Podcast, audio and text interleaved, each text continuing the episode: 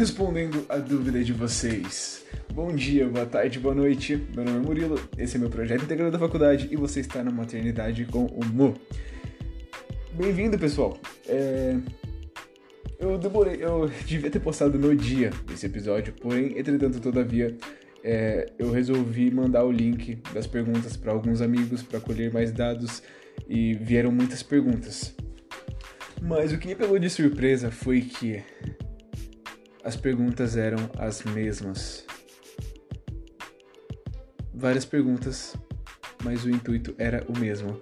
Então, tipo, tinha um, um nicho muito específico de perguntas, as quais eu vou responder agora. Então, vai ser um podcast bem curto esse, na verdade.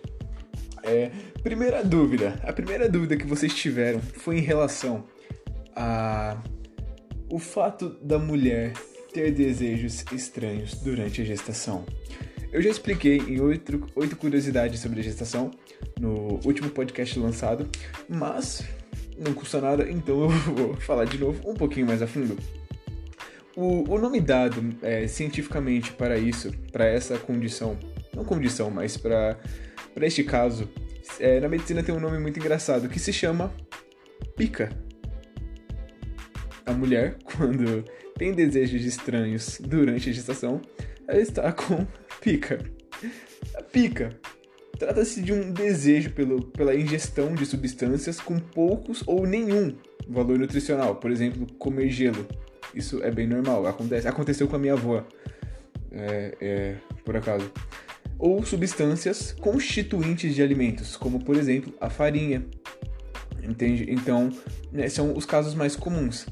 A pica pode aparecer em todas as idades, porém é mais frequente em mulheres grávidas. Não existe uma resposta verdadeiramente assertiva para essa questão. Contudo, existe uma teoria de que a procura por produtos não alimentares surge é, para o alívio de náuseas e vômitos, o que acaba posteriormente não sendo verdade. Isso é como se fosse uma ilusão.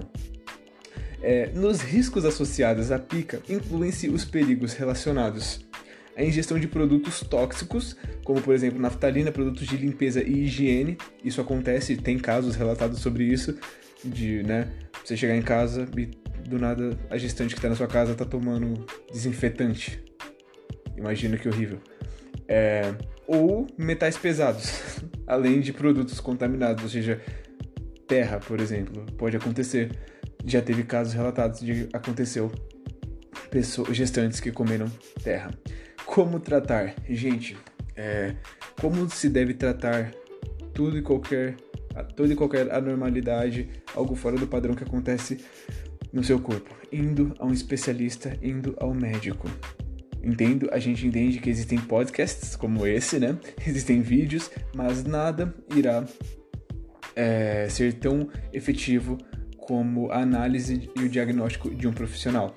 Então, falar abertamente dessa condição com o seu médico e explicar tudo pelo que você está passando e sentindo é, é o melhor meio possível. A partir daí, ele vai te analisar e vai passar o melhor diagnóstico para você, a melhor, o, o, o melhor tratamento, o que fazer da melhor forma possível, tá bom? E a segunda pergunta, por incrível que pareça, pessoal, essa é a segunda e última pergunta. Sim, acabamos na segunda pergunta, porque essa foi a de longe a que ganhou disparada. Quais comidas e bebidas é importante evitar durante esse período? Eu queria deixar bem claro, é importante deixar bem claro que esse material apresentado a vocês nada mais é que uma pesquisa minuciosa. Nada aqui será de maior relevância do que uma consulta com um profissional formado. É muito importante deixar isso bem claro, tá bom? Assim como vídeo de YouTube não é a mesma coisa de você passar com o um médico. Entendo que existe o, o filas, né? Existem existem empecilhos, né, que acabam fazendo com que fique uma experiência desagradável ir até o médico, mas eu tenho certeza que você indo até o seu médico irá evitar muita coisa e provavelmente você passará por essa sua complicação de uma forma muito mais sutil, muito mais, muito menos, menos dura, digamos assim. Partindo para a primeira, a primeira parte da análise, carnes e peixes crus. Carnes e peixes crus podem conter bactérias, além de toxoplasma. Mas Mu, meu caro Mu, o que é toxoplasma? Gente, toxoplasma é um parasita que se multiplica e ataca todos os órgãos através do sangue, causando infecção generalizada.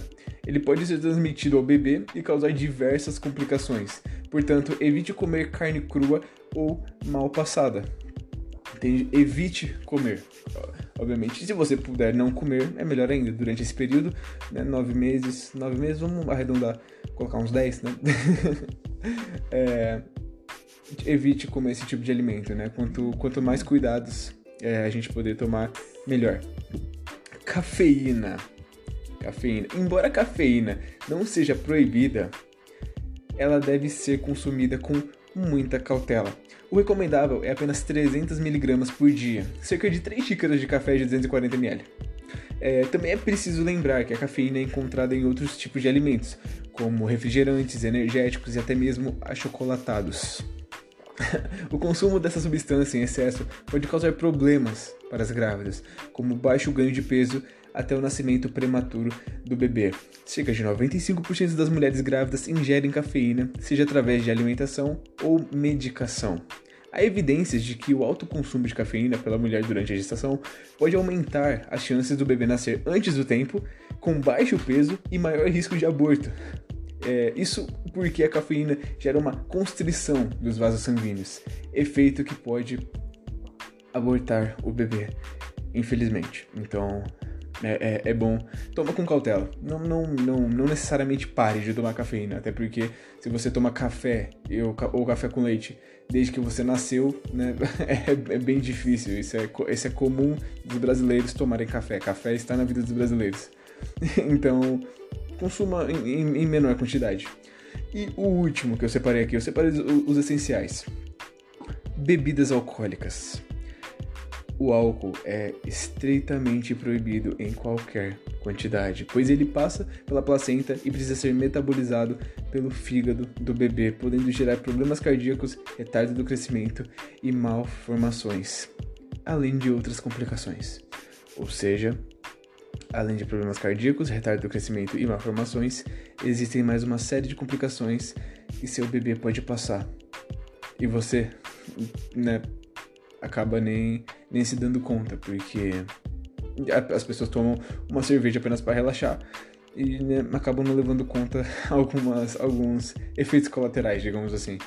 Então, pessoal, é isso, é esse material que eu tenho trago para vocês. É um podcast bem curto. Caso você não tenha é, visto, ouvido os outros podcasts, é, e achou esse podcast muito curto, é exatamente esse o intuito. O intuito desse podcast foi ser criado com a intenção de ser curto, passar informação e que você possa desligar o seu celular enquanto me ouve. Isso, isso faz com que você não necessariamente pare o que você esteja fazendo para dar atenção a um vídeo, digamos assim, ou ler alguma coisa. Eu estou aqui falando para vocês. Pessoal, muito obrigado. Meu nome é Murilo, esse é meu projeto da faculdade e fiquem atentos porque vai vir muito mais material por aí, tá bom? Muito obrigado pela atenção, até a próxima.